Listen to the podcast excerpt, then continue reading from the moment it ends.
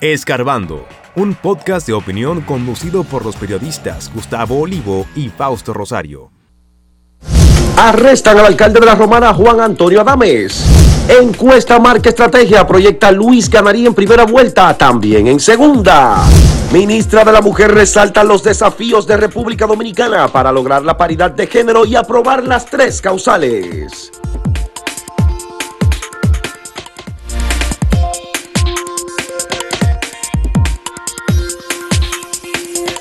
Bueno, hay que mencionar, eh, debemos iniciar con esto, que hoy se cumple precisamente 48 años del asesinato de Orlando Martínez, quien es un referente en República Dominicana para todos nosotros sobre lo que es el periodismo, el buen periodismo, y lo que es también la lucha precisamente por llevar a todos ustedes informaciones verídicas, reales, y que también eh, sirve como ejemplo de lo que debe ser la labor de un periodista, que es siempre mantener la verdad, cuesta lo que cueste. En este caso, desafortunadamente, el mayor costo fue precisamente su vida.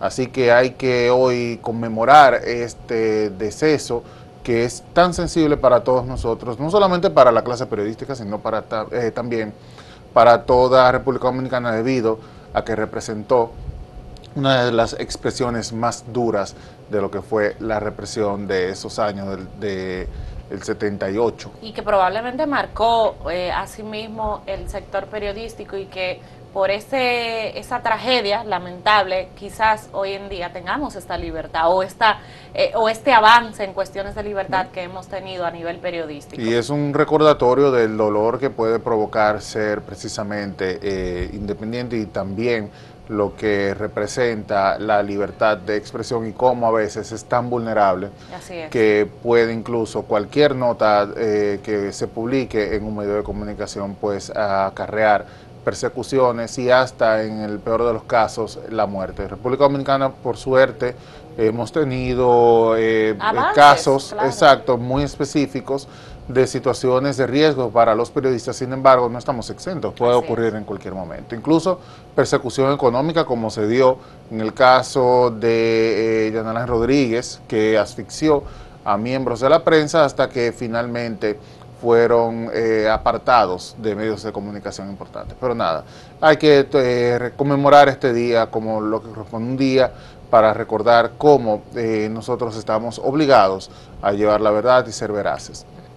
Mira, eh, María Luisa, hay otro tema y es importante destacarlo, y es el arresto el día de ayer en horas de la madrugada, prácticamente muy temprano en la mañana, de Tony Adames, quien es el alcalde por La Romana. Y señores, es impresionante, este señor tenía una condena ya en su contra, eh, en un caso civil.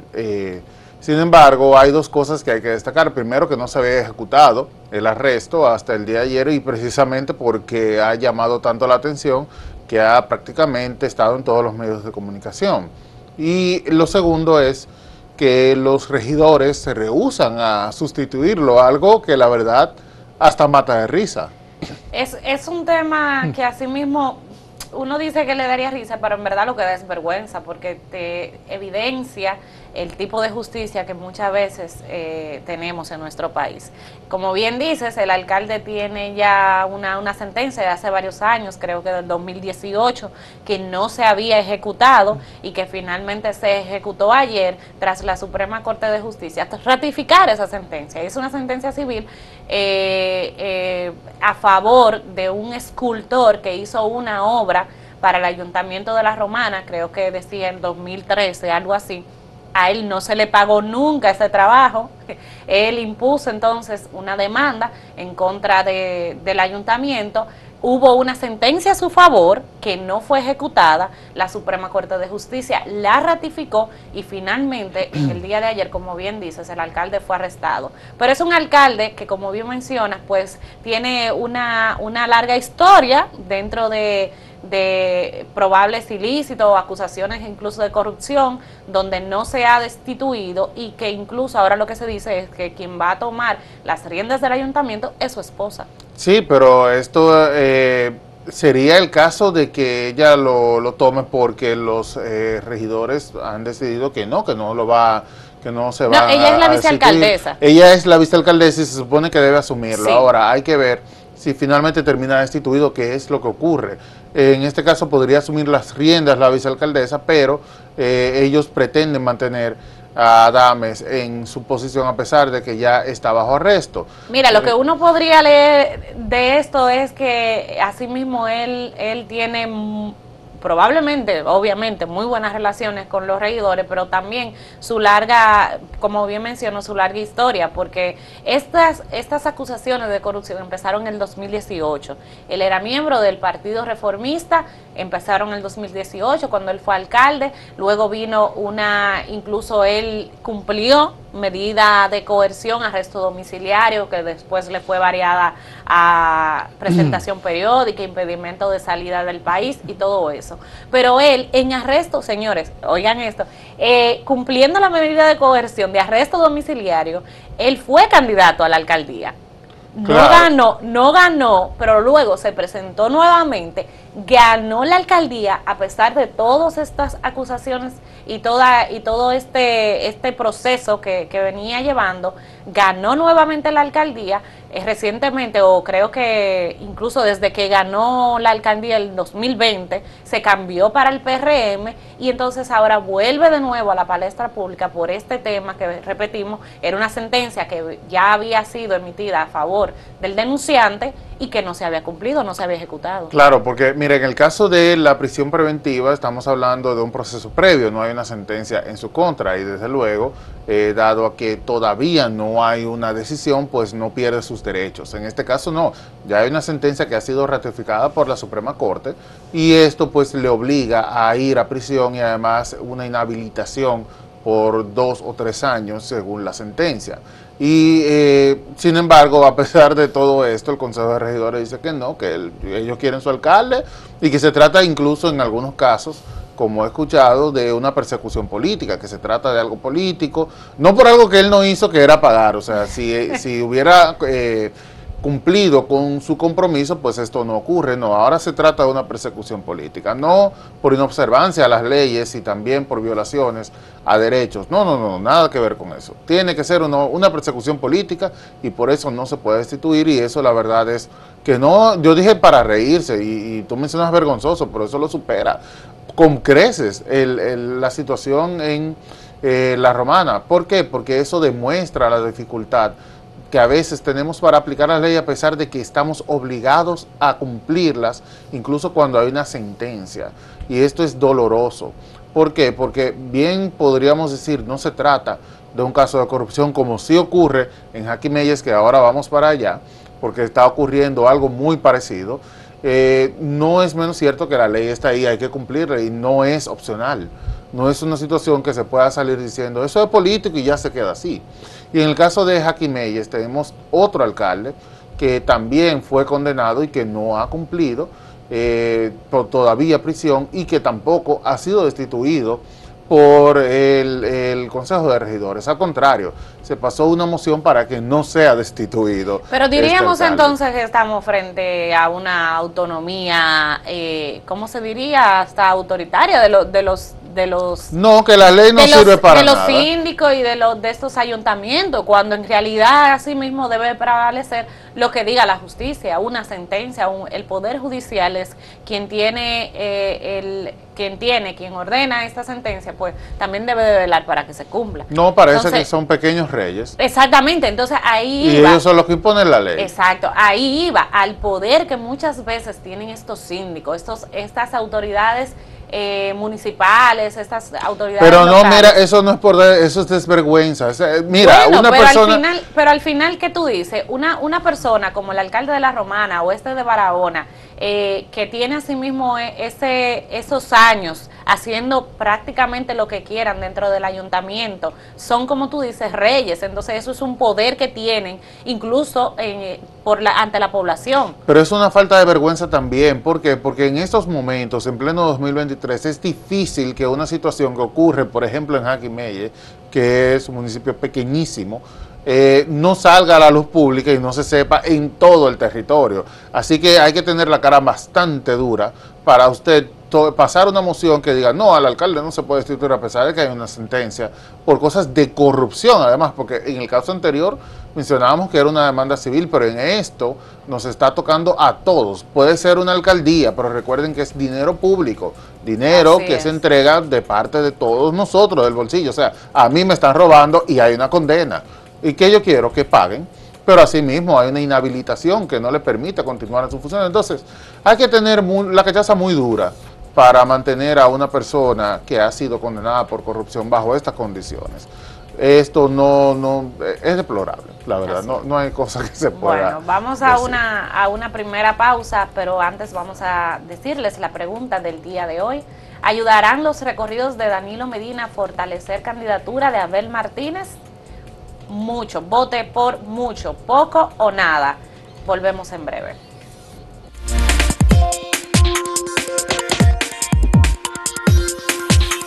Si quieres anunciarte en este podcast, escríbenos a podcast.acentotv.de.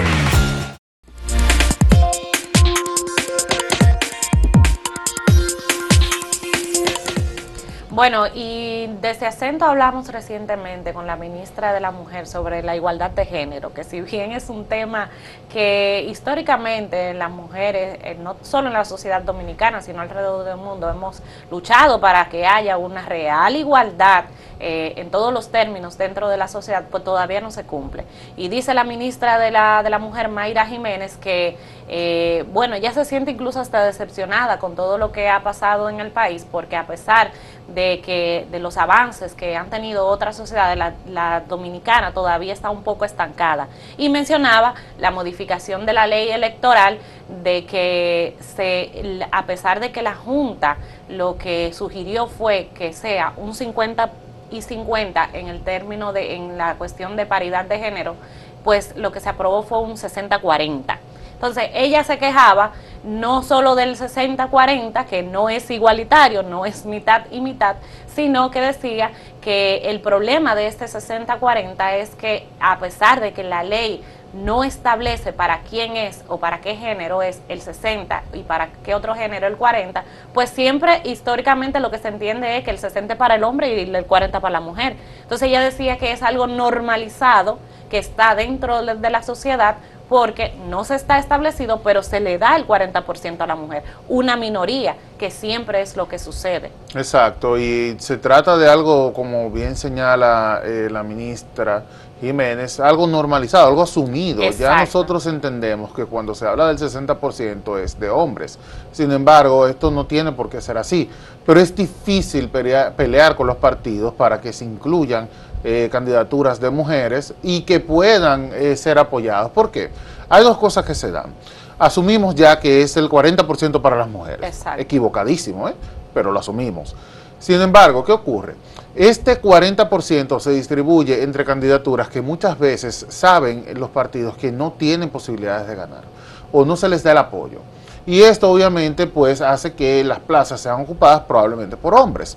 En otros casos se ha dado en República Dominicana donde hay candidatas eh, a una alcaldía o a una... Eh, o precandidatas a una alcaldía o incluso candidatas ya a una diputación sin embargo, no se materializa por alguna razón y quien asume es entonces su esposo. Exacto. Y así pues ya se cumplió, entre comillas, con la cuota, no se piensa en sustituir a una mujer por otra mujer para mantener la cuota, sino que se hace ese pañete, se pasa por encima y se pone a un hombre para ocupar la candidatura. Y esto obviamente eh, va en perjuicio de las mujeres. Nosotros hablamos en República Dominicana de los avances que se han hecho, pero cuando analizamos profundamente nos damos cuenta que son o frágiles o nulos. ¿Por qué? Por cosas como estas. El tema de las tres causales también fue algo que abordó la ministra Jiménez en conversación con acento y ella se quejaba precisamente de cómo en países eh, se ha avanzado en este tema, entendiendo que es un derecho fundamental, pero en República Dominicana no. Y ella hacía una un señalamiento bastante interesante y es que República Dominicana tiene que entender por quién vota. Y una vez que entienda por quién vota, va a pensar en cómo va a progresar el país. ¿Por qué? Porque estamos hablando de un PRM eh, que en la campaña se vendió, especialmente el presidente Luis Abinader, en la campaña se vendió como un abanderado de las tres causales. Pero ¿qué ha ocurrido en la práctica? Tenemos tres años hablando del Código Penal y este no avanza precisamente por este tema. Y las votaciones que se dan es en contra de la aprobación de las tres causales, a pesar de que se trata de gente que en principio dijo que estaba de acuerdo. Así es. Ella, mencionaba el tema también de los legisladores, como bien dice, de, de, quienes en la campaña eh, se mostraron un, acuerdo. Incluso mencionaba lo de su propio partido, el PRM, que en el 2017 aprobó una resolución a favor de las tres causales. Sin embargo, cuando llegó al poder, los mismos diputados y senadores de su partido ahora le han dado la espalda a las tres causales. Y ella mencionaba eh, eh, el argumento que tanto han, han señalado eh, los sectores a favor de las tres causales, y es el derecho de la mujer a decidir a decidir entre la vida y la muerte muchas veces, a decidir que si hay una violación sexual, si hay un incesto, poder decidir si tener esa criatura o no y decidir obviamente entre, entre bueno, cuando viene el, feto con alguna malformación, poder decidir, porque ese es el tema, no es como muchos creen o muchos argumentan que es matar al bebé o matar, no, señores, es una cuestión de, de tu propia vida, de tu, de tu propia... Eh, eh, derecho de poder asimismo asumir con responsabilidad una decisión. Que eh, es una decisión durísima por demás. Claro, nadie, señores, ninguna, mujer, quiere ponerse quiere, Mire, quiere estar en esa posición. Y de verdad, quienes, quienes han pasado por situaciones similares podrán entender. Y yo siempre he dicho que el que no ha estado en esa posición o cercano a alguien que esté en, cualquiera de esas tres ocasiones o de esas tres situaciones que se, que se proponen, no puede entender la magnitud de si el Congreso rechaza nuevamente, como lo hicieron recientemente en el Código Penal, o aprueba o aprueba que la mujer pueda decidir. Eso es así. Es doloroso tener que eh, siempre tocar este tema, pero necesario. Las tres causales son un derecho, señores. No podemos seguir eh, pensando en que se trata de una situación donde la mujer va a decidir eh, sobre su cuerpo de forma libre. No, estamos peleando por tres causas específicas y son muy claras. Incluso tenemos casos donde, y es una de las causales, donde el niño o la niña lamentablemente no puede subsistir fuera del vientre de la madre. Así que eh, estamos hablando de una decisión que es hasta humanidad. ¿Por qué? Porque decimos, bueno, es que una vida, sí, la vida se va a perder como quiera, pero usted prefiere verlo sufrir a poder evitar todo eso. No, y, y, la otra causal que es el, la violación o incesto de niñas, de niñas que son, que son violadas por familiares, incluso por los propios padres. Madres, hermanas. que padres que son violadas por padres, por tíos, por familia muy cercana, abuelos que eh, están, que salen embarazadas y que tienen que vivir con eso. No solamente con el tema de ser violadas, sino de tener esa responsabilidad de criar un niño. Una no, y que eh, lo peor es que en casos como República Dominicana hay un estigma hacia la mujer violada, que probablemente tú tuviste la culpa, que andabas con una falda muy corta, que estuviste en la calle de horas. O sea, ese tipo de cosas eh, todavía se mantienen. Los señalamientos hacia la mujer que es víctima de una violación todavía permanecen. Entonces imagínense que sobre esto eh, tengamos el hecho de que se trate de un familiar.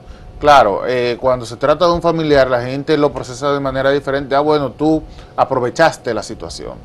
Pero no hay quien tarde en decir que quizás la niña se le insinuaba por decir algo. Entonces, cosas como esas, señores, tienen que también tomarse en consideración. Y no podemos eh, pretender tener una República Dominicana que tenga avances cuando se están negando derechos básicos. Hay que procesarlo como esto. Son derechos básicos. Bueno, mira, hay otro, eh, otra información que hemos publicado el de ayer. Se trata de una encuesta. Ya empieza eh, realmente a calentarse. El 2023, año preelectoral, pues ya tiene este tipo de de eh, pues informaciones que se van publicando. que cada día serán más frecuentes, en verdad. Claro, no, ahora va a empezar una, una, guerrita de encuestas en las que aparece uno arriba, aparece otro. En este caso, en la encuesta que hemos publicado el día de ayer, pues el presidente Luis Abinader ganaría las elecciones en primera vuelta. Esta encuesta la ha presentado Marca Estrategia y habla de un 55% para el presidente Luis Abinader, seguido por Leonel Fernández. En tercer lugar estaría Abel Martínez. ¿Qué ocurre con esto? Bueno, que eh, coincide de alguna manera con otras votaciones que se han hecho respecto a si las elecciones fueran el día de hoy. Ojo, si las elecciones fueran el día de hoy, que esto es importante, porque en las encuestas, en todas, hay dos cosas. Primero, quién la paga. Y segundo, eh, se habla de votaciones en el momento. Le preguntan a la persona por quién usted votaría y si hay segunda vuelta y esas cosas, pero es al día de hoy. Las cosas podrían cambiar. claro, si no recordemos el 2020. Exacto. El, el, 2020, el 2020 fue histórico y nos demostró que la política es algo así mismo que cambia de un momento para otro. O sea, el PLD tenía Danilo Medina ocho años en el poder se perfilaba incluso que, que, podría eh, quedarse nuevamente o seguir en el poder el Partido Morado y de repente todo cambió porque la sociedad dominicana eh, despertó, empezaron las protestas, empezaron en redes sociales, pasó lo de la Junta Central Electoral, lo del sistema, lo del algoritmo y todo cambió y se volteó. Y entonces ganó el PRM. Entonces, como bien dice, sí eh, han salido este tipo de encuestas que perfilan una, que la gente dice que está de acuerdo con la reelección y que perfilan al presidente Abinader en un próximo gobierno, pero habría que esperar obviamente a que llegue el momento para saber qué va a pasar. Exacto, y ya en el segundo aspecto, que quien la paga, pues desde luego, eh, la persona que aporta los fondos para la investigación pues a veces puede hacer que eh, la información sea distorsionada. Si se trata de una, encuesta en un grupo político específico, pues obviamente el resultado va a ser diferente. En el caso de la marketing estrategia, pues habla de que esta encuesta fue pagada por empresarios, sin embargo no saben los nombres. Y sería interesante saber específicamente quién la pagó y por qué porque en nuestro país tristemente tenemos empresarios que muchas veces eh, aportan a campañas de un partido u otro simplemente para tener intereses y poder cobrar. Y en este caso, pues las encuestas podrían servir como un empuje precisamente en este sentido. Pues nada, vamos a la pausa, pero primero veamos la pregunta que hace acento el día de hoy. ¿Usted entiende que los recorridos que está haciendo el expresidente Danilo Medina para fortalecer la candidatura de Abel Martínez va a funcionar eh, o se ayudarán mucho, poco o nada. Volvemos en breve.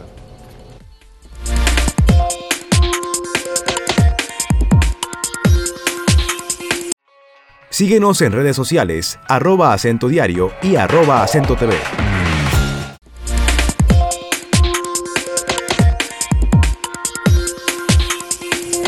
Bueno, ¿cómo, ¿cómo ve usted la labor de recorridos que está haciendo el expresidente Danilo Medina para ayudar o no a la campaña del candidato Abel Martínez del PLD? Y aquí la gente, esto es en acento.com.do, dice que esto no va a ayudar en nada, en un 68.06%, seguido de poco un 19.44% y mucho un 12.5%. Es decir, la gente no cree que eso va a servir para hacer que prenda la candidatura de Abel Martínez. Eso es en acento.com.do, mientras que en Twitter, bueno, al contrario, el 55.1% dice que ayudará mucho, el 37.7% entiende que no ayudará en nada y el 7.2% dice que poco. Bueno, y veamos ahora en YouTube, que es la definitiva aquí vemos que el 72% dice que no ayudará en nada, seguido de un 15% que entiende que lo hará poco y mucho un 13%. Es decir, que eh, ganó el nada. tanto en YouTube como en acento ganó el nada. Vamos a ver los comentarios sobre esta pregunta. Ah, ah no, hay comentario y vamos entonces. Ah, ah sí, hay algunos. Dice Luis Grullón, muchísimo, ya que las grandes obras que se hicieron en sus gobiernos son cartas de triunfo para el PLD. Veamos si tenemos otro por aquí. No, ahora sí nos vamos con Máximo Laureano, quien nos tiene las últimas informaciones desde El Ciba. Buenos días, Máximo, adelante. El presidente de la República, Luis Abinader, estuvo por la línea noroeste e entregó 1.183 títulos de propiedad a familias de la comunidad El Posito, municipio Guayubín, provincia Montecristi. También en esta provincia inauguró obras que tienen que ver con electrificación por unos 229 millones de pesos. El presidente además estuvo recorriendo las instalaciones de la empresa Zona Franca Universal Aloe. Es una empresa que tiene que ver con el cultivo y procesamiento de la sábila. Veamos lo que dice el presidente de la República en torno a la entrega de títulos. Y con esta nueva entrega de certificados de títulos, impactamos de forma directa aproximadamente la vida de más de 4.700 personas. A propósito de obras estatales, la gobernadora de Santiago, la profesora Rosa Santos, ha dicho que la huelga convocada y desarrollada por grupos comunitarios en el municipio Villa Bisonó, Navarrete, no se justifica. Según la funcionaria, el gobierno ha iniciado cada una de las obras que ha exigido la comunidad. Seguimiento a lo que la Corporación de Acueducto y Alcantarillado de Santiago, sugerencia, ha advertido como una crisis de agua potable debido a que el nivel de la presa Tavera Bao es muy bajo. Andrés Burgos, director de la Corporación de Acueducto y Alcantarillado de Santiago, la Corazán, advierte que la reserva de agua que se tiene no es suficiente si se prolonga la sequía. Por eso anunciaron medidas como aumentar la distribución de agua potable en camiones en las zonas más críticas. También clausurar los lavaderos de vehículos que según Corazán funcionan de manera clandestina, además de ampliar una campaña de orientación para el buen uso del agua. También advirtió Burgos que no se descarta que en algún momento, si se prolonga la crisis, se paralice la generación de energía de las hidroeléctricas que tienen como sustento la presa Tavera Bao.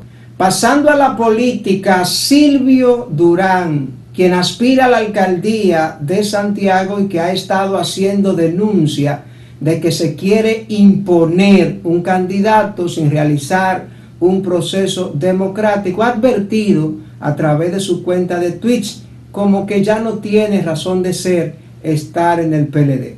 Mira el Twitch. Hace algunas semanas el ex funcionario del gobierno dijo que se iría a su casa si no hay un proceso democrático para elegir el candidato a la alcaldía por esa organización política en Santiago. Pero hay más de política. Víctor Suárez, quien hasta hace poco estaba promoviendo una candidatura o sus aspiraciones a senador, ha puesto este tweet en referencia al anuncio que hizo el exdiputado Marino Collante. Collante viene del Partido Reformista. Como pueden observar en esa foto publicada por Víctor Suárez, están los colores del Partido Reformista, pero en el extremo está el logo del Partido de la Liberación Dominicana. Y Víctor Suárez se pregunta, ¿por quién es que aspira Marino Collante? distante pero pendiente, actualidad y objetividad desde Santiago. Siga con la programación de Acento TV.